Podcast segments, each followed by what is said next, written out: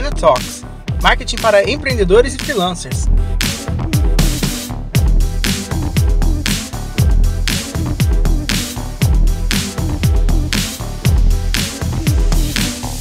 E aí, meu caro ouvinte, tudo bem com você? O Vienna Talks dessa semana tem novidade, tem participação especial, por isso o episódio está um pouco mais longo do que de costume. Portanto, se você não está com tempo agora, para tudo e deixe para ouvir depois, porque nossa conversa está muito boa e recheada de dicas e informações. A convidada é a Tainá Mana, jornalista, e nós vamos falar sobre os desafios de trabalhar diariamente com marketing digital e a busca pelo conteúdo perfeito. Portanto, lápis e caneta na mão e bora começar o episódio.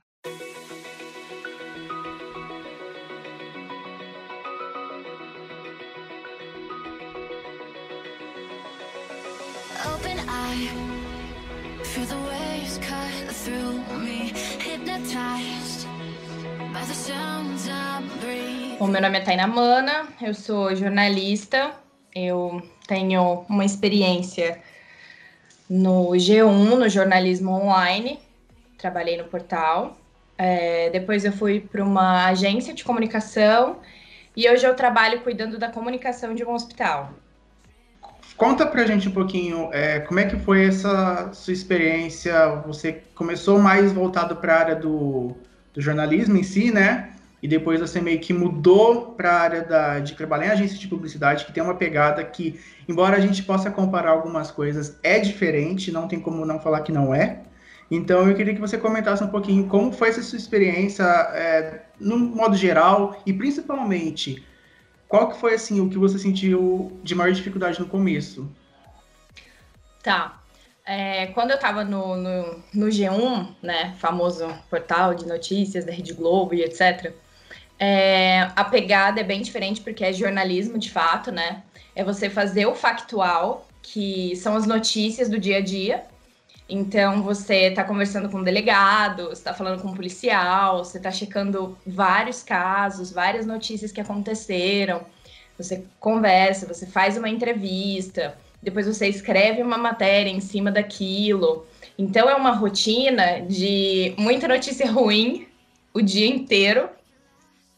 E você tem que escrever e ficar documentando isso mas não só notícias ruins, né? A gente teve notícias, várias notícias boas, a gente fez cobertura de eventos, como participei com eles da cobertura do João Rock, por exemplo, no ano passado, que aí eu já fiz no formato de frila, e trabalhei com eles também na Festa do Peão de Barretos, também num formato de, de frila, mas com toda, com toda essa questão do jornalismo mesmo, de você fazer as entrevistas, e você escrever o texto, e você apurar coisas, então você está sempre ligado no 220, está sempre ligado no 350 se tiver para conseguir fazer tudo, para conseguir produzir todo esse conteúdo e alimentar esse portal, né, que tem zilhões de acessos.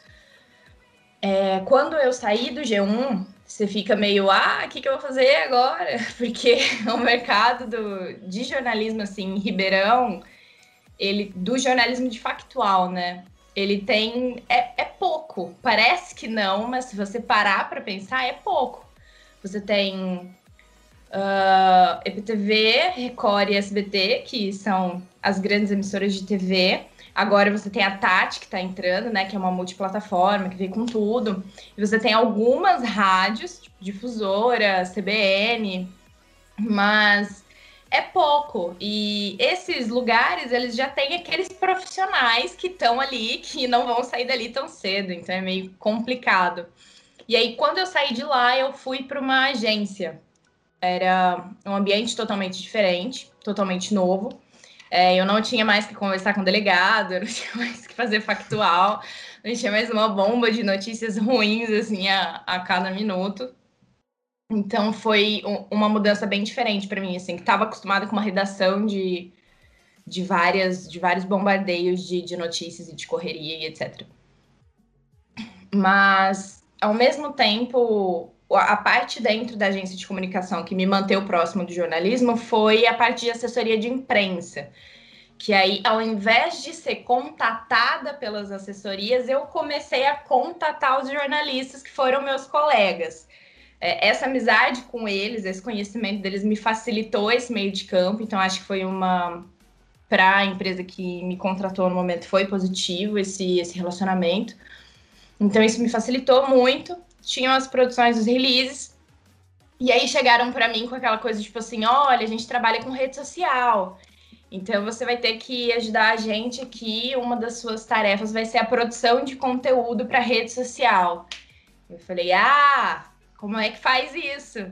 Porque... Mas a, essa, você entrou na agência preparada só para fazer essa parte da assessoria ou você meio que já sabia que você ia ter que lidar com essa parte de rede social? Então, quando eu fui fazer o meu teste, é, tinha a produção de uma nota e texto para mim não era problema nesse sentido. E tinha duas, tipo assim, dois textos para eu fazer que era já de produção de conteúdo para rede social. E quando eu vi aquilo no teste, quando eu fui entrar na agência, eu falei assim, gente, o que, que eu escrevo aqui? Eu não sei fazer isso. Não faço a mínima ideia de como se escreve um texto publicitário. É, não tenho referências disso, eu não sei as propagandas, tipo, de rede social que a gente geralmente segue, tipo uma Coca-Cola da vida, que Sim. aí você vê uns textos e etc mas eu não tinha berço disso e também não tinha esse conhecimento de faculdade, porque quando você está fazendo a faculdade de jornalismo, você não vê esse tipo de texto. A não ser que você esteja cursando publicidade, que aí você estuda o texto publicitário, né? Mas na, fac na faculdade de jornalismo a gente aprende estrutura de texto assim, que é interessante para o jornalismo. Então, você tem um lead, que é o seu primeiro parágrafo, que você vai dar todas as informações importantes ali no seu lead, e aí depois você vai discorrendo esse texto pela história. É um texto longo. E quando você vai escrever para rede social, não pode ser um negócio muito longo, porque o teu público, dependendo de como for o teu público, ele não vai te ler. Ele não vai arrastar para baixo e ficar lendo e lendo e lendo. Não, tem que ser tudo muito rápido, né? Tem Exato. Que, tipo, agradar nos cinco primeiros Nas segundos. Cinco primeiras senão... linhas e olhe lá. E olhe lá. Sim. Que a gente tem agora o, o, conceito da primeira linha, né? Que é a primeira linha de atenção. E se você não segurar ali naquela primeira linha, você já não segura mais, se bobear pessoa arrasta e a tua, sei lá, quantas horas de criação para aquele conteúdo e quantas horas do pessoal da criação para fazer a arte daquele conteúdo foi para o espaço. Mas é isso. E aí e... É foi, um, foi um choque para mim quando eu vi aquilo. Eu falei, gente, como é que eu vou escrever aquilo? E aí eu escrevi um, um primeiro parágrafo do tipo assim, me baseando em outros textos que eu já tinha visto de, de propagandas nas redes sociais e falei, ah, seja o que Deus quiser, e é isso aí, vamos lá. E deu certo! e você, é, assim, tirando a questão do, do desafio, né, que hoje você já está acostumado a trabalhar com o texto publicitário em si, né? O que que você, se fosse assim, não para fazer uma comparação direta entre a, o texto jornalístico e o texto publicitário, não fazendo uma comparação direta, mas você gosta mais ainda hoje de escrever o texto publicitário ou você ainda, tipo, se fosse para você jogar um na lixeira, você conseguiria fazer? É... Como é que é isso? O que, que você, dessa sua experiência, o que, que mudou para você? Ai, que complexo. se eu tivesse que escolher um dos dois, eu não sei o que eu faria, porque eu gosto muito dos dois. Eu não sei se eu consigo, tipo, jogar uma, uma experiência dessas fora, assim, porque eu gosto muito dos dois, porque jornalismo foi a minha formação, né? Foi meu estudo de faculdade, Sim. foi meu primeiro estágio, foi minha primeira experiência, foi é, com o pessoal do G1, com aquele estilo de texto que eu aprendi a minha profissão. Só que quando eu saí de lá, eu tive que dar uma reinventada nas coisas, porque o, o jornalismo em si ele não tinha mercado ali naquele momento. Então eu fui para assessoria de imprensa, que era uma agência de comunicação e isso englobou e aí eu tive opa, tem um negócio aqui que eu não sei fazer, mas que eu vou precisar aprender, e é isso. E aí meio que eu virei produtora de conteúdo. E todo, todo estilo de texto é diferente, as palavras são diferentes, não é o mesmo jeito. O jeito que você constrói uma frase para um, um texto de jornal não é o mesmo jeito que você vai escrever uma, uma frase para um texto de rede social. Mas hoje, se a gente parar para falar assim, o que, que você tem mais facilidade de fazer hoje eu vou ter mais facilidade de escrever um texto para as redes sociais do que parar para escrever um texto de jornalismo, que o último eu escrevi no ano passado, entendeu? É, eu, eu perguntei, eu fiz essa pergunta que era justamente para chegar mais ou menos nesse tipo de, de resposta aqui, porque é legal a gente pensar nisso, né? Você, tipo, você entrou numa agência que você meio que ainda não fazia ideia de como fazer um texto publicitário e hoje você fica nesse impasse, né, de saber se você o, o que, que você prefere, se é o texto publicitário que você aprendeu ali porque precisava ou se é o texto jornalístico que tipo é a sua paixão, a sua primeira paixão. É a minha paixão. raiz, né? Sim. é, mas assim, continuando falando mais ou menos ainda é, do texto publicitário, da sua experiência em agência, é, a gente tinha comentado uns minutinhos atrás que a gente precisa encantar o cliente, encantar o usuário muito rapidamente, seja na, seja na arte, seja na todo o conceito em volta da arte, que muita gente acaba ignorando esse fator, né? Sim, Ou é seja, é em relação ao texto em si, as mensagens que você vai passar, que seja às vezes, por exemplo, se você vai fazer um post para um, um cliente seu que você está trabalhando uma promoção, você o que eu vejo muito por aí são várias empresas que não possuem uma agência ou não possuem algum profissional autônomo, né, um freelancer que seja trabalhando com isso, e postam muitas fotos desinteressantes, postam muitos textos desinteressantes que você olha e você não sente vontade de ver mais, né? Então eu queria que você, baseado também na sua experiência, o que, que você pensa sobre isso? Eu acho que assim, o nosso desafio hoje é exatamente isso: é fazer as pessoas ficarem interessadas no conteúdo que aquela marca tem para entregar. E o que tem ficado cada vez mais difícil é que quando as empresas querem alguma coisa, elas têm o objetivo de venda. Sim. Então, meio que elas querem vender, elas querem vender, elas querem vender. E a gente, quando chega para essas empresas, a gente chega assim: calma, respira eu sei que você quer vender, eu sei que você precisa vender, mas o teu cliente precisa confiar em você para ele comprar de você.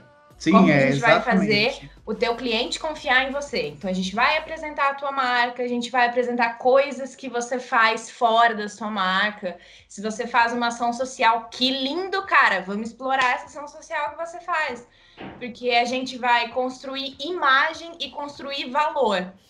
E aí você adquire esse, essa confiança com o público de que, por exemplo, se ele precisar de alguma coisa que você vende, ele vai pensar em você, porque, nossa, que é uma empresa legal que faz isso, isso e isso, e que condiz com os meus valores, com o que eu acredito. Quando você consegue criar essa identificação, é, é tipo, nossa, a chave tá linda, a gente conseguiu um negócio muito legal. Mas o problema de chegar aí muitas vezes é fazer esse empreendedor que está lá atrás entender que isso é um processo muito válido e que e muito precisa demorado muito também, né? disso, exatamente, e que é um processo demorado, que você não vai tipo chegar agora e sentar no seu notebook ou no seu computador, que seja, e em cinco minutos você vai fazer um negócio que vai viralizar. Desculpa, não é assim que funciona é, tem um trabalho, isso tem que ser pensado, isso tem que ser estudado. E não é só a nossa consciência de do que é a tua empresa. É o que você quer para sua empresa e o que você acha que a tua empresa é. Porque a gente, eu não sei se é o caso de muitas pessoas, mas a gente às vezes vê é, empresários que, que não sabem responder qual é a missão, visão e valor da empresa. E aí o item é super básico, né? Exatamente. E aí você chega no cara, coloca a mão no ombro dele e fala assim, cara, então vamos lá, vamos pensar isso aqui, vamos raciocinar vamos esse negócio, vamos começar de novo, exatamente. vamos pegar do começo e vamos construir isso aí para ter um valor. Para que no fim das contas você não venda só mais um produto e você não seja só mais uma empresa, mas que você seja a empresa que as pessoas vão procurar quando elas precisarem de algo que você oferece é muito difícil construir essa identidade, porque às vezes os lugares que você vai trabalhar não estão acostumados com esse tipo de coisa. Quando eles não têm um profissional e quando você chega lá e, tipo, a pessoa quer vender, e aí você chega com várias outras ideias e não coloca no briefing de conteúdo nada que seja é, relacionado à venda, eles ficam meio assim, não, mas não é isso que eu quero. E aí você tem Sim. que ficar, tipo, batendo nessa tecla de explicar Aí vai todo um, todo um tempo para fazer aquele empreendedor, aquela pessoa X, entender que aquilo sim é necessário, que ele não está jogando o dinheiro dele fora, ele está só construindo uma imagem e fortalecendo a imagem que ele tem nas redes sociais. E é, você levantou várias questões muito importantes, vários pontos, mas eu preciso muito destacar dois. Um que é em relação ao tempo que nós, profissionais, levamos para criar um conteúdo relevante, que não é fácil, não é rápido, não existe um botão mágico que surge uma ideia maravilhosa na nossa cabeça, embora seria tudo que a gente precisasse, né? então, tem essa questão de que é demorado para a gente e nós temos ciência disso e aí que entra o segundo problema, que a gente precisa mostrar para o cliente que não é um serviço que vai ser feito em dois dias e que não é o resultado que a gente vai trazer para ele em um mês é um processo que leva um tempo maior, ainda mais é um porque a gente não. Prazo. Exatamente. E eu acho que esse que é o maior desafio de você colocar na cabeça das pessoas hoje é que não se trabalha com marketing a curto prazo. Não se trabalha com criação de conteúdo a curto prazo. E continua, por mais que a gente tente colocar isso na cabeça das pessoas, continua difícil de fazer elas entender isso. Exatamente. Mas eu acho que assim, quando a pessoa ela é um empreendedor e ela tem uma empresa, ela acha que a empresa dela já é conhecida. Mas assim, Sim. vamos devagar, entendeu? Você conhece a tua empresa e às vezes nem você conhece a tua empresa e a gente tem que fazer um outro tipo de trabalho. E as pessoas elas chegam no marketing porque todo mundo acha que marketing é milagre. Tudo bem, é os mágico, dois começam sim. com M, mas não é a mesma coisa. Tem uma diferença. A única coincidência é que os dois começam com M, inclusive mágica. Então, inclusive mágica não é mágica, não é milagre. É um trabalho que leva tempo. E o profissional que vai fazer isso, ele também precisa de tempo. Ele vai precisar de tempo para entender o que você quer, porque a gente também às vezes recebe muito cliente que não sabe o que quer ele não tem um objetivo definido. Ele chega na gente e fala assim: ah, o que, que você quer, o que, que você precisa. Ele não olha para você com aquela resposta maravilhosa, tipo assim: ah, eu quero que as minhas redes sociais deem engajamento. Então a gente vai trabalhar o engajamento. Ah, eu quero que as. Eu, é tipo assim: eu quero que meu telefone toca. Tá, peraí. Então vamos entender como é que a gente pode fazer para o seu telefone tocar. Tem um processo. E esse processo de entendimento às vezes demora. Por quê? a gente que trabalha com marketing, a gente que trabalha com rede social, a gente que trabalha com produção de conteúdo, a gente é humano. A gente também, às vezes, erra, a gente tem as nossas Sim, limitações, é a gente tem a nossa estrutura, a gente também tem dias que a gente acorda e fala assim: nossa, que dia pesado que vai ser hoje, que dia arrastado que vai ser hoje, porque eu não tô com ideia para fazer nada a gente também pega um Word numa tela em branco, no caso de quem vai escrever, ou no caso de quem vai criar, você abre um Photoshop lá, coloca a tela 1080 por 1080, e aí, tipo assim, a tela fica lá te encarando, cara. E ela não vai te falar nada que te ajude. É, o texto é... não vai falar nada que te ajude.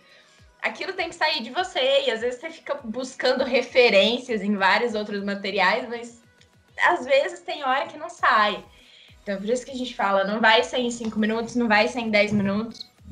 A gente pode fazer refação, mas a arte não vai ficar pronta assim em 10, 15 minutos e não é uma arte que vai resolver o problema da tua vida, da tua empresa. A gente tem todo, toda uma construção, a gente tem todo um pensamento, a gente precisa de tempo, a gente vai estudar você. Porque não é também a gente chegar e o cliente olhar para mim e falar assim: ah, minha empresa chama isso, o meu slogan é esse aqui e você vai trabalhar isso aqui. Porque a gente tem que entender o seu público. O que, que você vende? Para quem que você vende? Quantos anos tem a pessoa que consome de você? O que que essa pessoa que consome de você gosta, o que que ela faz. Você vai fazer um estudo do persona do teu cliente, você vai formar um persona para o teu cliente, falar assim, olha, o teu cliente é da classe, sei lá, A, B, C, ele tem entre 30 e 40 anos, ele é de uma geração tal. Aí o que que a gente vai fazer? A gente vai entender o comportamento dessa geração. E você vai falar assim: olha, esse tipo de conteúdo para esse cara dessa geração não vai surtir resultado. porque ele não está atento a isso aqui. Agora, se você fizer desse jeito aqui, vai surtir resultado, porque o cara da geração Z é diferente do cara da geração Y e eles têm pensamentos diferentes, por mais que algumas coisas coincidam. Então, tipo assim, eu acho que o difícil de fazer, por exemplo, essas empresas entenderem é que tem todo um estudo antes do post da Coca-Cola ter, sei lá quantos milhões de visualização. Tem todo um estudo. E, tipo assim, não adianta você chegar pra gente é, vendendo um refrigerante que lançou, hum, sei lá, dois anos e olhar pra gente quando a gente te pergunta qual que é o teu concorrente, você falar que é a Coca-Cola. Tipo, não, o teu concorrente não é a Coca-Cola.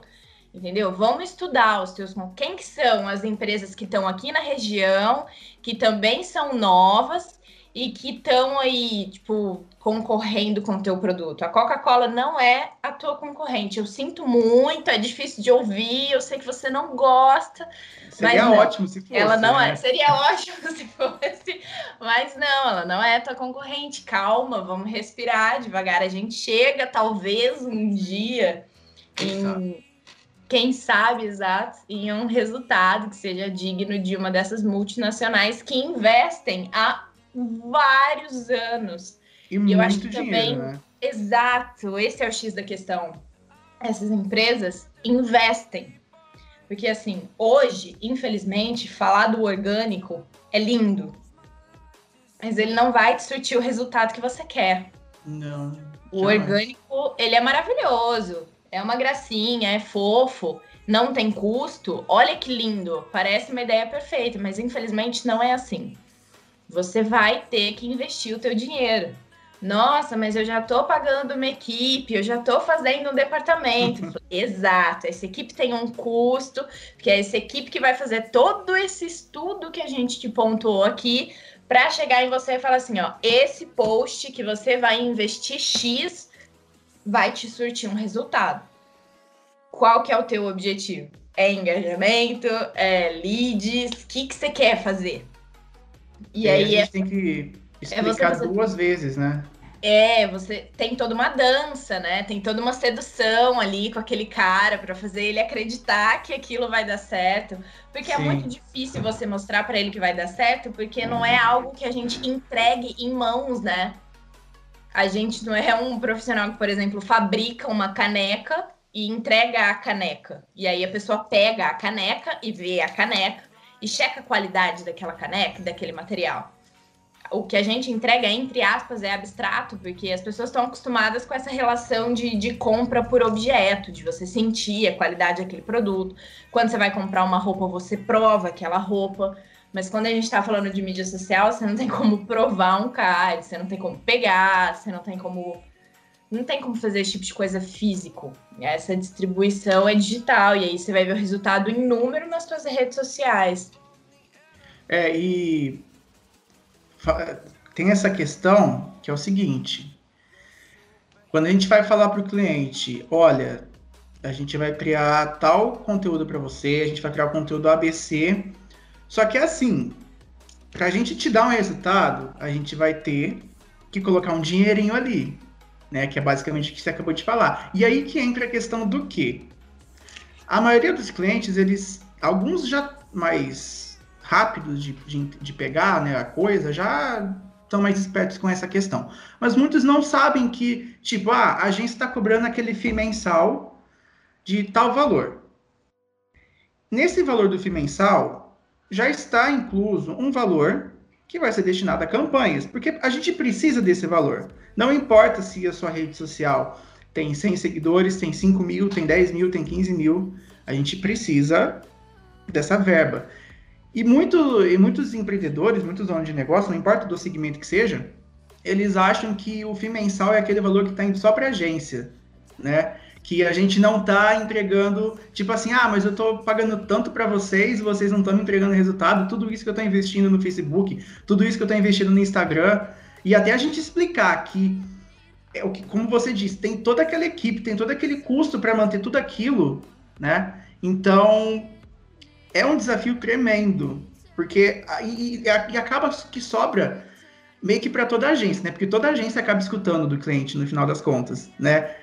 É, é o diretor, é o, é o atendimento. O atendimento, então, é o que mais sofre. Coitado do atendimento, né, cara? Coitado do atendimento. Porque é quem fica ali na linha de frente, né? Você tem uma equipe assim. Se você tem uma agência grande, você tem uma equipe grande. Se você tem uma agência um pouco menor, então geralmente a tua equipe vai ser um produtor de conteúdo, é, uma, um design, né, que vai fazer essas criações e etc. E tem a moça ou o moço, né, quem quer que seja, e que é a pessoa, o anjo do atendimento. É o herói. É o herói, é o herói nosso herói que não usa capa, que é a pessoa do atendimento. Que nada mais é do que a pessoa que fica ali, né, intermediando todo, todo esse contra, que a gente é tá gritando de um é lado, o saque da gente. a gente grita de um lado, ela filtra, responde de um jeito lindo, fofo. Aí o cliente vai gritar do outro, ela traz assim, ó, oh, mas então, ele queria só mais essa alteração, só mais isso aqui. É uma pessoa que fica ali fazendo essa balança. E tudo isso tem um custo, né? Para quem é da agência. Uma Sim, agência claro. hoje, ela custa caro. Então, quando as pessoas elas forem procurar esse tipo de serviço, elas têm que ter consciência de que isso tem, tem esse custo, entendeu? É um trabalho que tem custo e que você vai precisar pagar. Se você quer um resultado efetivo, o teu sobrinho de 13 anos não vai entregar o resultado que uma agência entrega. Você tem vários profissionais que são formados nessa área, que conseguem fazer um estudo. E detalhe, é, acho que talvez muita gente não saiba, quem não é muito do universo de agência, a gente faz conta, cara. A gente não é só de humana. Sim, com certeza. a gente vai fazer conta de custo por clique, a gente vai fazer conta de ROI, a gente vai fazer conta de CTA. Nos números a gente vai ir traçando os teus resultados, não é? O que não falta não é, é um C ali pra gente Exa... pensar, pra gente analisar. Exatamente. Tem várias métricas que são analisadas. E a pessoa entender essa métrica é, não é fácil. O cálculo é feito literalmente, é um cálculo, entendeu? Você pega lápis e caneta, anota os números que você tem e você calcula aquilo, quanto aquilo está te dando resultado. Porque é a partir daí também que a gente vai começar a ter margem para poder trabalhar o que está dando certo e o que, que não está dando certo. Porque, como a gente já comentou, a gente não é Deus. Então a gente não é onipresente, onipotente, onisciente, a gente não sabe de tudo que vai acontecer. Então a gente consegue te dar uma margem e consegue mensurar algo que vai dar certo a partir desses cálculos. E a gente não vai conseguir esses cálculos se a gente não fizer uma primeira campanha. E antes da primeira e... campanha tem toda uma preparação, né, também. Então são Exatamente. várias etapas e cada uma é mais demorada que a outra. E geralmente é um profissional para fazer cada coisa. Né? Se a gente for para uma agência grande, uma agência bem estruturada, você tem um profissional que vai fazer o cálculo, e aí esse profissional vai montar um relatório para o outro profissional que vai analisar esses dados e vai passar esses dados para um produtor de conteúdo que a partir do tipo assim, olha, isso aqui que tá que deu um número alto, então a gente vai investir nesse tipo de post, então a escrita é desse jeito. E aí vai lá o produtor de conteúdo escrever um briefing de não sei quantos dias, porque não sei quantas postagens as pessoas vão querer por semana. Ou por dia, né? Porque às vezes tem gente que quer mais de uma por dia. E aí, depois disso, você vai mandar pro cara lá da criação, que vai ficar sentado, que vai ficar pensando. E ele não é um cara que, tipo assim, ah, eu vou usar vermelho porque eu gosto de vermelho. Tudo tem um conceito, tudo tem um trabalho. Se ele fez o teu trabalho usando a cor vermelha, é porque ele estudou um negócio que chama psicologia das cores e ele sabe que a cor vermelha vai fazer um efeito positivo ali naquele material. Então não é todo mundo que sabe fazer tudo isso. É por isso que a gente fala da necessidade da agência e desses profissionais que entendem esse conteúdo para poder colocar isso em prática não é uma. Parece fácil, parece lindo, mas não é tão fácil assim. É um trabalho complexo e é um trabalho de mérito, assim, não puxando a farinha para o nosso lado, mas é um trabalho de mérito. Não, é porque realmente é um trabalho que leva muito esforço. É, tem dias que, tipo, eu tô fazendo aqui o planejamento e eu até começo o dia maravilhosamente. A gente termina, a gente não tem chão, porque é realmente um trabalho cansativo. Porque se for para a gente criar qualquer coisa, é mais fácil a gente não pegar o cliente para fazer. Exato. Então, é um trabalho que leva muito tempo e parece que tudo bem, tem aquela questão da, principalmente agora com essa pandemia, questão de crise, teve muita empresa que ou já que já existia ampliou uh, o canal para venda online, ou empresas que surgiram agora também que não existiam antes da crise, né? Mas muitas pessoas perderam o emprego e estão abrindo que seja um simples delivery em casa mesmo. Mas o que que acontece? Muitas pessoas, por não enxergar o valor desse serviço, elas iniciam nas redes sociais de qualquer jeito. É, então, parece que são vários pontos que a gente vai achando diferentes, são vários cases, né, vamos dizer assim, que a gente vai vendo na internet, mas que parece que todos eles têm um problema em comum, que é a pessoa não enxergar o devido valor no serviço de marketing, porque ou ela já tipo foi abordada por uma agência e que seja não fechou o serviço porque não viu o devido valor, ou é aquela que entrou na rede social e acha que vai dar conta do serviço sozinha. Teve até um post que, eu, que a gente colocou nas redes sociais na semana passada, que é que se a pessoa a pessoa precisa se garantir no que ela faz, ela precisa ser formada ou que seja ter um mínimo de experiência possível. Se ela não tem, ela precisa terceirizar o serviço. Se uma agência de publicidade é cara para ela, talvez seja o caso dela entrar em contato com ou uma agência de estágio para contratar um estagiário, ou que seja um profissional freelancer, que também tem a questão da.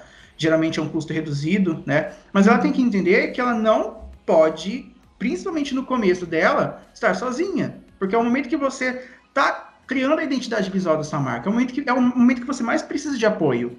Exato. Porque quando você cria uma, uma identidade visual também, às vezes as pessoas não têm esse essa noção, mas, por exemplo, quando você cria um logo, você não cria um logo porque, sei lá, a fada veio e colocou a varinha na tua cabeça e aquele logo surgiu. Ah, nossa, magia. Não é magia, não é milagre.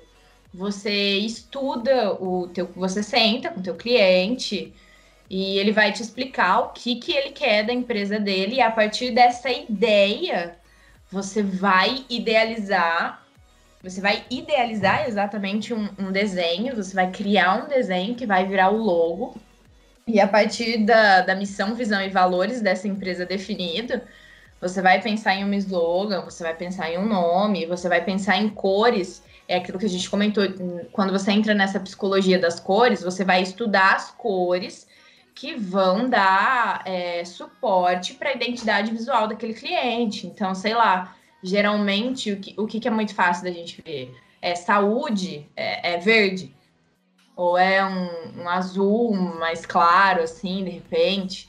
Ou quando a gente está falando de alimentação, você tem um vermelho, você tem um laranja, você tem um amarelo. E por aí vai, entendeu? Os, os nichos, eles têm as suas cores, tipo, que tem uma atração para o público, que vai ter uma resposta. Não à toa, o McDonald's é amarelo e vermelho, tipo, teve um estudo para eles chegarem nisso. A maioria dos fast foods, né? Eles seguem Exato, essa tendência. É. Então não é uma coisa isolada. Não é. Exato, e tem um estudo atrás disso. Tipo, não é que todo mundo tá querendo copiar o McDonald's, é porque Sim. essas cores realmente surtem efeito para essa área da alimentação. Então, quando você tem essa estrutura, tipo, montada, é muito mais fácil você trabalhar. Até para você definir o seu público. Que às vezes quando você vai começar um negócio, tipo, ah, eu quero vender vassoura. Tudo bem, vamos vender vassoura, mas quem é que vai comprar a sua vassoura? Você sabe quem é que vai comprar? Ah, é o perfil de mulher de sei lá quantos anos que cuida da casa, que precisa limpar. Então ela, você tem uma estrutura daquele persona e você vai criar a tua marca e o teu tipo de produção de conteúdo em cima disso tudo tem, tudo tem um estudo, não, não tem como fugir. Não dá para fugir. E se você fugir, você vai entrar na rede social que de um jeito, tipo, ah, você vai vender a vassoura? Vou. E você vai fazer o quê? Ah, vou postar uma foto da vassoura. Ok, não é uma ideia ruim, mas como é que você vai construir a foto de uma vassoura para ela ser atrativa? Porque uma vassoura é só uma vassoura. Se eu for em qualquer Existem mercado. 10 mil já. Exato. Uma vassoura é só uma vassoura. Por que, que a tua vassoura é especial?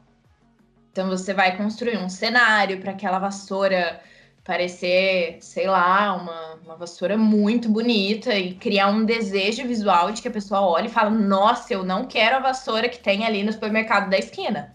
Eu quero essa vassoura.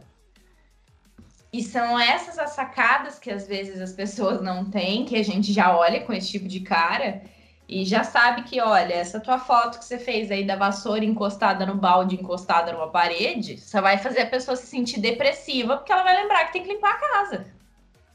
Não vai é, rolar. Tem o efeito inverso, né? Exatamente. É só tem, mais uma vassoura. Tem a, uma questão sobre isso, é, que a gente tem que pensar que, independente de qualquer coisa, a gente tem que mostrar esse diferencial, né? E aí eu lembrei, você mencionando sobre mostrar o diferencial da vassoura, etc., eu lembrei de uma professora que, eu, que me deu aula na faculdade, que ela falava, olha, sabe aquela propaganda daquele sabão em pó A, que era diferente do sabão em pó B, que ele falava que ele era melhor que o B porque ele tinha tal coisa? Na real, era tudo igual. Ele só estava te fazendo comprar. Mas se você comprar exatamente. o A ou B, você vai ser exatamente a mesma coisa. Então, é, tem essa questão também, né?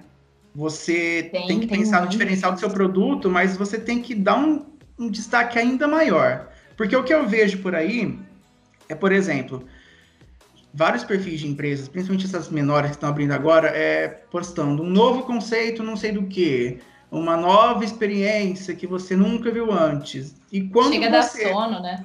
Você é porque se torna uma coisa clichê, se torna uma coisa desinteressante. Porque Exato. quando você tenta reforçar que você está oferecendo alguma coisa diferente. Aí, por exemplo, o cliente entrou, viu que lá está marcando mil e uma promessas no começo. Ele desliza um pouquinho para baixo, vê que não tem nada diferente daquele perfil que ele tinha visto meia hora atrás. O que, que ele pensa? Para mim tá tudo igual.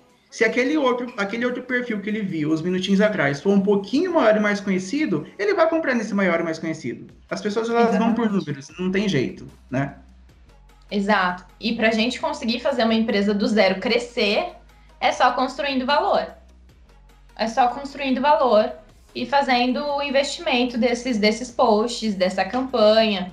Porque não adianta nada eu falar que o leite condensado da Tainá é melhor que o leite condensado moça, por exemplo.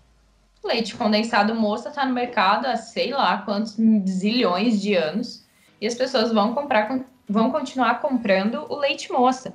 É eu mostrar por que, que o meu leite condensado seria mais legal de você consumir. E aí, às vezes, como é que a gente consegue ganhar um consumidor nessa brincadeira? Você conhece a história do meu leite condensado? A receita do meu leite condensado, ela veio da minha avó, que fazia num tacho, lá numa fazenda, que é uma As receita pessoas de amam família. Né? Exato! Essa construção é, é, até gostosa da gente fazer, porque às vezes a Sim, gente é encanta com as histórias, entendeu? E aí, como é que você vai construir a sua campanha? Você vai colocar uma senhorinha que tem uma cara muito simpática, tipo Dona Benta, para ficar segurando esse leite condensado, cara. Porque é a Dona Benta e tudo que a Dona Benta faz é gostoso. e você vai querer usar aquilo. É você criar esse desejo nas pessoas por aquele produto. Isso custa. Desculpa, mas custa. É, assim, tem a questão, claro, da, da, ainda mais agora numa época de crise, que as pessoas estão abrindo que seja um pequeno delivery, etc., e realmente não tem um investimento é, para começar como agência ou que seja como profissional, mas, tipo, tem muito material na internet gratuito. No próprio tem. perfil da agência, eu, a gente posta muita coisa, seja Sim. no blog, aqui no podcast agora que a gente traz sempre alguma coisa útil. Então tem Não, só aqui a gente já deu várias dicas, né, para as pessoas começarem aí a querer pensar em alguma coisa. E eu acho que isso é muito legal também. Tanto isso que a Viena faz, de dar todas essas dicas dentro das redes sociais. Eu acompanho, vejo o trabalho de vocês, tanto do blog quanto das redes sociais. Eu acho super legal, porque quando você democratiza o conhecimento, você faz ele ter um acesso mais fácil você tira a visão de que o resultado a partir daquilo é impossível. Sim. Então, cara, você consegue fazer. E, tipo assim, não vai me matar te ensinar a fazer alguma coisa. Entendeu? Então, tipo assim, porque o que, que acontece? Às vezes é um cliente que realmente não tem condições de fazer aquele investimento naquele momento, mas que você percebe que pode ser um cliente que quando ele tiver numa situação melhor, ele vai voltar para você, cara. Porque foi você que ajudou ele quando ele precisou. Então, tipo, para umas duas horas do teu tempo, encosta com ele ali e fala: Ah, me conta um pouquinho da, da história da tua marca, eu vou te dar umas dicas de algumas coisas que, que você pode fazer para começar. É, eu acho Aí, que nem tudo se resume fechar contratos, né? Exatamente, porque às vezes um, um, cliente vira teu amigo e o teu amigo vira um cliente. Sim. Olha que relação gracinha. E aí você vai desenvolvendo isso, né, ao longo do tempo. Por exemplo, às vezes você tem um amigo que nem ele sabe que algum passatempo que ele gosta pode ser um negócio. Vamos supor que você tem um amigo que desenha bem para um katsu. Desenha muito bem. Aí você olha para ele e fala, cara, vai parecer muito estranho porque a gente de humanas brinca muito de vender arte na praia, mas você olha para ele e fala assim, por que, que você não vende a tua arte? Faz um negócio legal, poxa. E aí, às vezes, você dá uma ideia para uma pessoa que nem ela estava esperando e quando ela com, começa a colher frutos a partir daquilo ali, ela vai olhar para você com gratidão. Ela vai falar assim: não, eu vou deixar você cuidar disso aqui, porque quando eu precisei, quando eu nem vi essa possibilidade, foi você que me ajudou. Então isso aqui é teu. E aí o que, que você conquistou? O valor para tua empresa, a amizade do teu cliente, e é um cara que ele não vai olhar para você quando você mandar o contrato para ele com um valor X vai ficar te reclamando e te cutucando por causa daquele valor. Porque ele sabe que vai valer a pena pagar pelo seu trabalho. É, a gente já preparou o terreno antes, né? Já fez ele enxergar o valor, porque se a gente chegar do nada e falar que é, o, o marketing vai fazer isso, isso e isso, é, ele vai chegar em lugar A, B, C por conta do nosso serviço, isso não é mostrar valor. Isso é tentar fechar contrato. Exatamente, né? E também não, a gente como profissional também, não adianta a gente querer ficar jogando o nosso valor bem alto se você não for entregar um resultado. Então a gente também tem que ser um pouco realista. Até onde a gente sabe? Até onde a gente vai conseguir te ajudar? É tipo assim, eu não vou vender para você um peixe que eu não vou conseguir pescar. Eu acho que tem muito cliente que às vezes assusta quando vê alguém falando de marketing, porque já teve essa experiência, talvez, com alguma com alguma outra empresa, tipo assim, ah, contratei um cara, ele falou que ia fazer isso, isso e isso, ele falou que ia fazer meu Instagram bombar de crescer. Ele Realmente, ele fez. Ele colocou o teu Instagram num programa, num boot, para ficar seguindo as pessoas, para comprar seguidor. E ele te entregou Correndo o risco de perder o perfil. Exatamente. Né? E tem essa questão entendeu? também tem uma galera que faz umas maldades aí que desvalorizam o nosso trabalho também, no fim das contas. E aí você olhar para ele e falar assim, olha, o que esse cara fez com você foi errado. Não, mas ele disse que daria certo e deu. O que que tá acontecendo agora? Falar, ah, tá acontecendo agora que deu ruim, né, cara? Que o robozinho tipo parou. É isso que aconteceu. exato. E não vai voltar a funcionar. E a pior coisa que tem é você fazer esse tipo de coisa, porque quando você compra seguidor, e eu já fui, já fui vítima disso. Algum boot já me comprou para alguma empresa. e na hora que eu vejo aquela publicação, eu entro lá e dou um dislike na hora, porque não é algo que eu quero. E aí o que, que acontece? O Instagram vai entender que a tua empresa não é legal, porque vai ter muita gente te dando dislike depois. Vai parar de, de, de curtir o seu perfil, vai parar de seguir o seu perfil, na verdade. E isso é ruim, que vai mexer com outro boot do Instagram que a gente não queria ativar, que é ele entender que o teu perfil não é um perfil legal. Fora que tem esse risco gigantesco aí de você perder a conta real, né? É bom mesmo. Sim, e tem a, a, questão também do que você disse, dessa essa compra de seguidores. A gente vai chega numa afirmação muito simples. Não adianta você ter 20, 30, 40 mil seguidores e você não consegue vender para 5% disso. Né? Número não, não, não fecha. Número não. Me fugiu o que eu ia falar, olha que maravilha. número não paga Eles não, conta, é, né? número alto não significa nada, não. a não ser que seja vários dígitos na minha conta corrente e que tenha um saldo positivo na frente, né? Se tiver vários dígitos e um, e um negativo, eu vou ficar chateada. não vai adiantar nada ter muito número. Mas é essa questão. Às vezes você sonha com um perfil que tenha 30k, né? Tem 30 mil pessoas aí que me seguem. Ah, todo e aí, mundo gosta, né? Dessas 30 mil pessoas, quem é que compra o teu produto? Ah, eu consegui vender, sei lá, é, 20, 30 produtos. Cara, tá muito errado a tua matemática. Ela tá muito errada. Ela tá muito errada mesmo. Você tem que vender 30 produtos num perfil que tem, sei lá, 100 seguidores, 150 Sim. seguidores. Eu, às vezes, nem isso. Às vezes você vende mais produtos do que seguidores você tem. E tudo vai da sua campanha, né? Quem é que faz a sua campanha? As agências, os profissionais, é a gente que vai traçar a sua estratégia. E aí é um desafio duplo, né? Porque tem toda essa questão que a gente, que a gente falou até agora da, dos próprios empreendedores que não enxergam valor. E aí tem esses casos de empreendedores que já trabalharam com agências ou com profissionais que seja, que não prestaram um bom serviço e acabaram tendo a imagem errada do que é o marketing em si, né? Eles ficam chateados com o marketing no geral. Mas é tipo assim, a gente tem várias situações polêmicas, e aí, tipo, nem toda caneta Bic que falha, não é porque uma caneta da Bic falhou, que as outras 50 canetas que estão dentro é, da caixinha da Bic vão falhar, entendeu? É você também ter ali o, o, o senso de aceitar que, ah, tudo bem, eu errei da primeira vez, na primeira escolha, mas vamos escolher de novo e vamos fazer um novo projeto, vamos tentar mais uma vez, porque querendo ou não, olha, a gente vai filosofar alto agora. A vida é feita de escolhas e a vida é feita de tentativas. É e se a gente profundo, não tentar, meu Deus. A, a, gente não ganha, olha só que coisa. a gente tem que tentar de algum jeito, a gente tem que tentar fazer alguma coisa para surtir o efeito. Não adianta você desistir na, na, primeira porta que te fecharem ou na primeira janela que colocarem um cadeado para você. Se você está numa casa, essa casa não tem um cômodo só, entendeu? Ela tem vários cômodos, você pode testar várias possibilidades de fazer aquilo dar certo. Exatamente. Tainá, só pra gente finalizar, porque a gente já passou muito do tempo.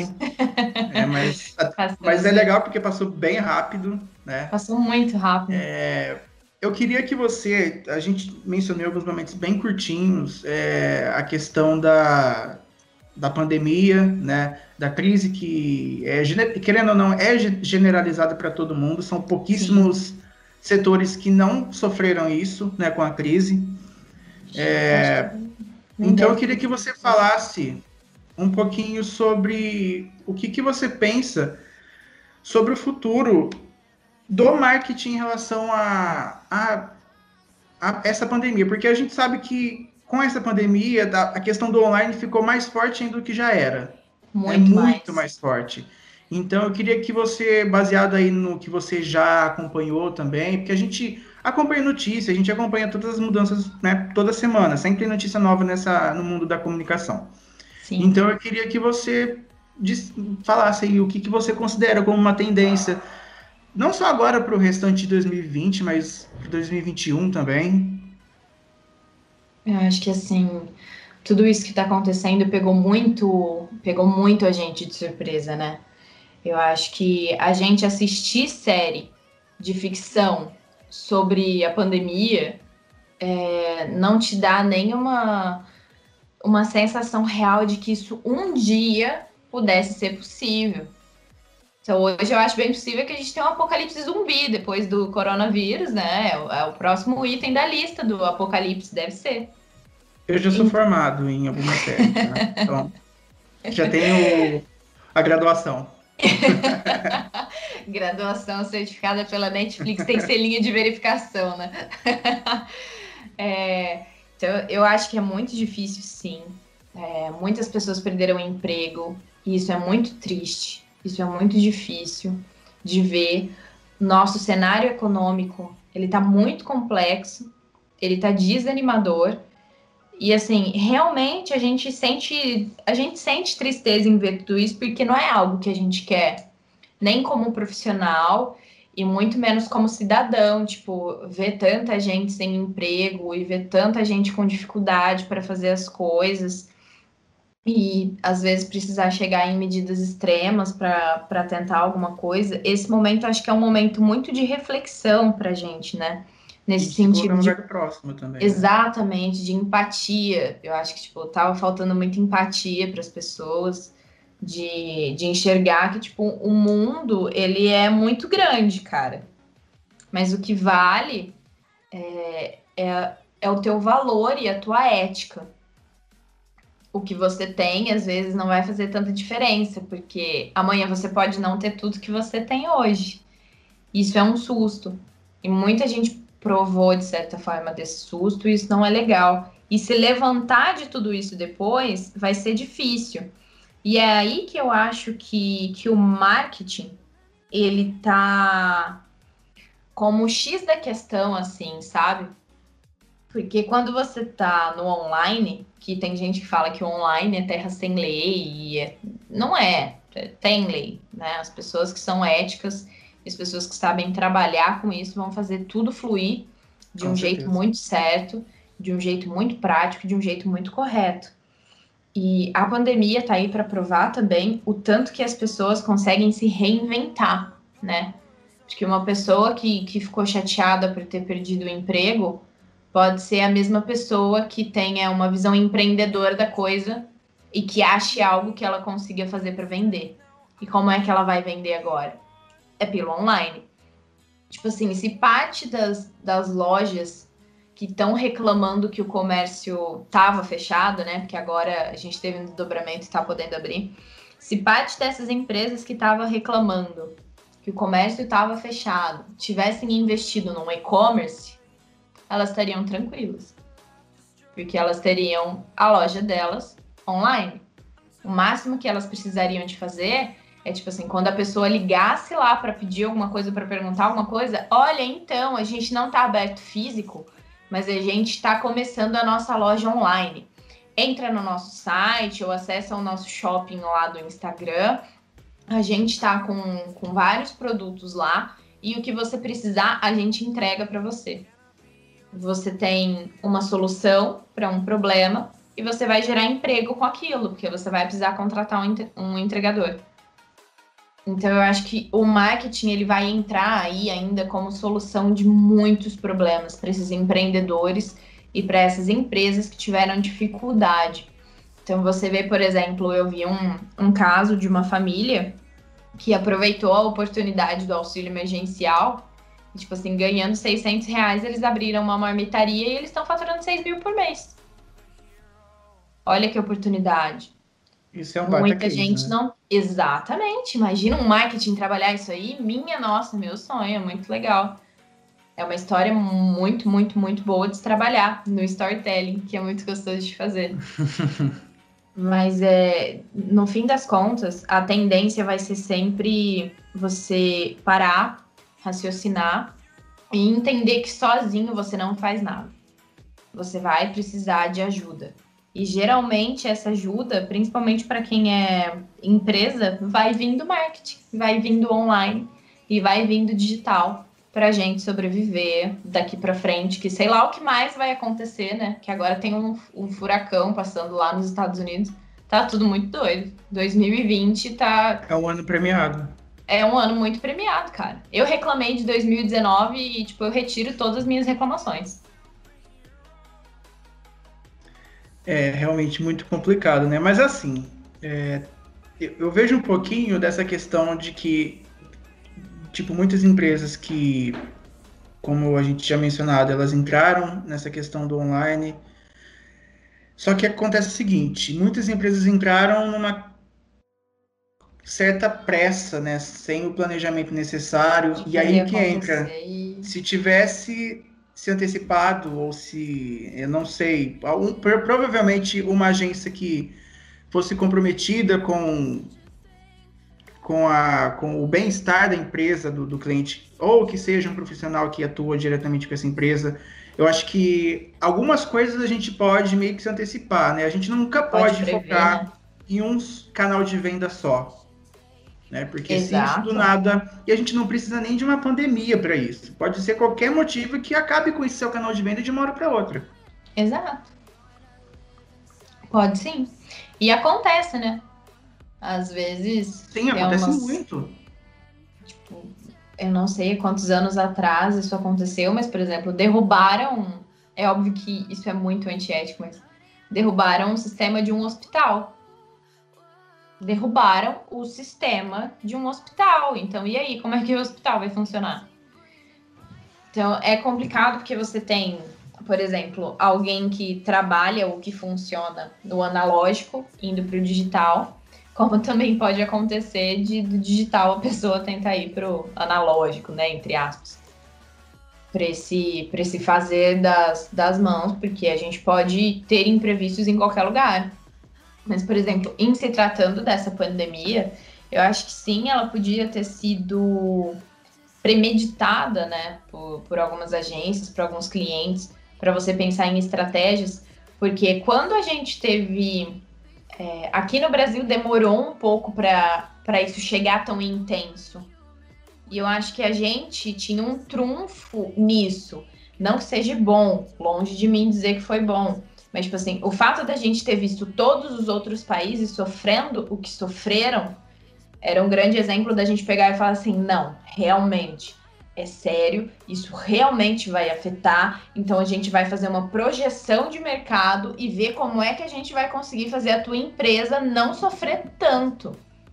E por exemplo, não é impossível de fazer. O Magazine Luiza é uma empresa que está aí para provar que não é impossível de fazer. Exatamente. Eles premeditaram, eles tiveram estratégia, eles fizeram um gerenciamento de, de crise e eles têm uma campanha, arrisco dizer que impecável.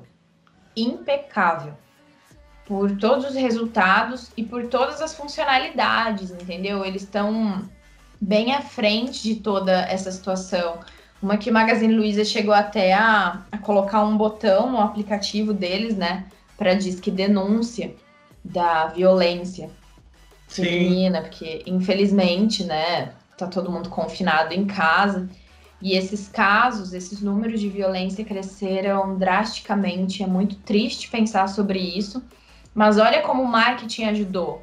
Eles colocaram um botão no aplicativo de compras de uma puta empresa para que as mulheres pudessem denunciar agressão e a polícia pudesse ser acionada.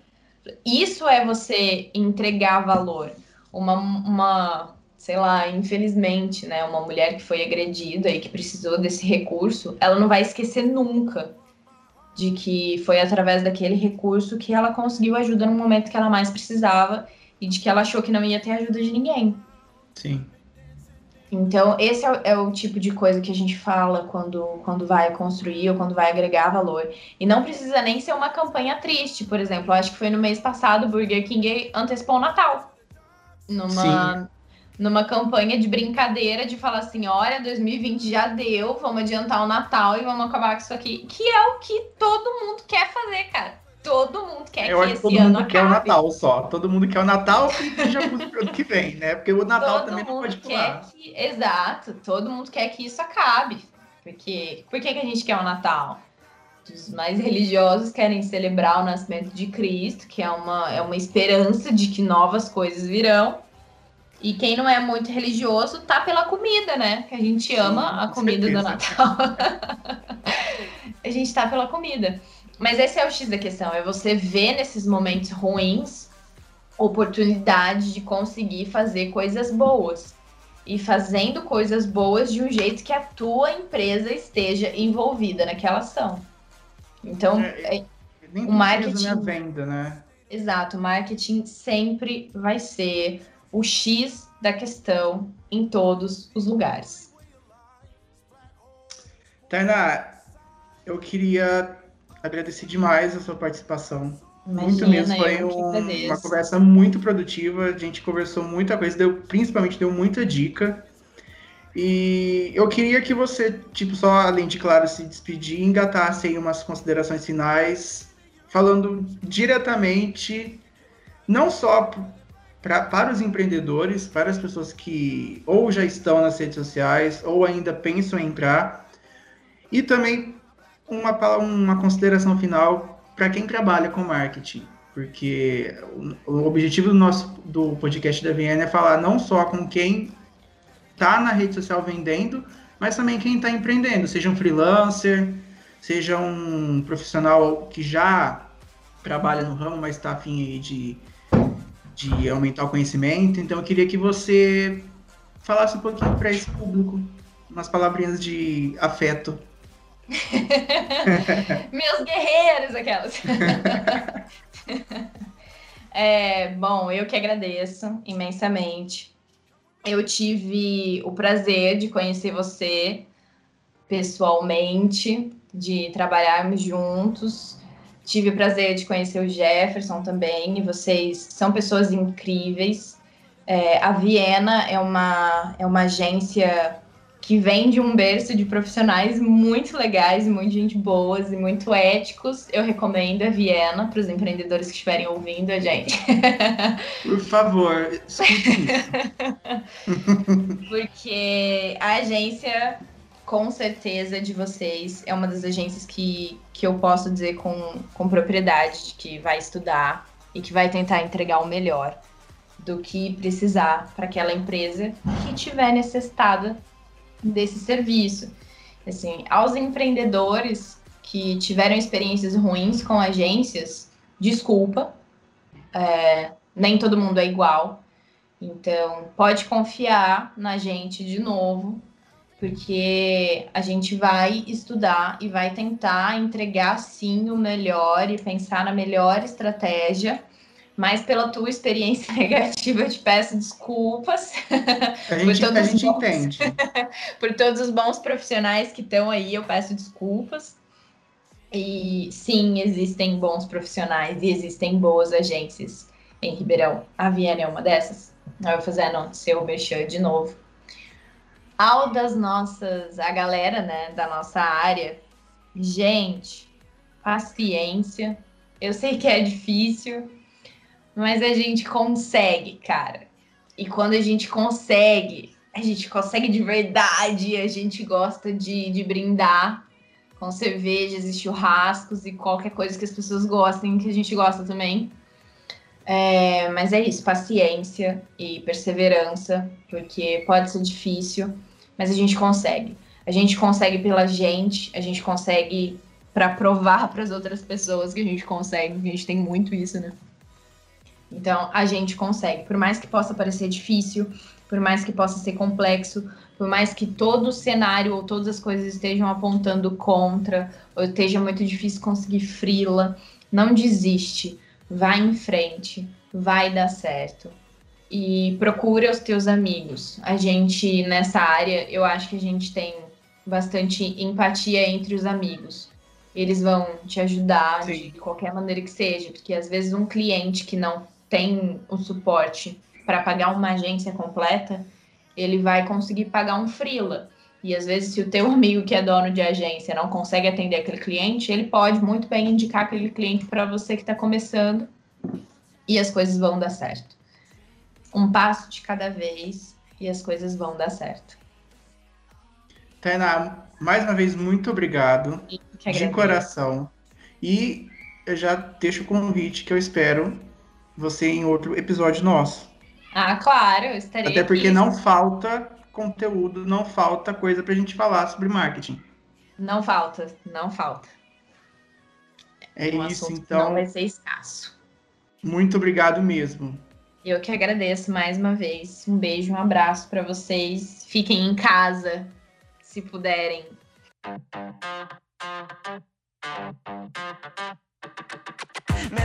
in the summer.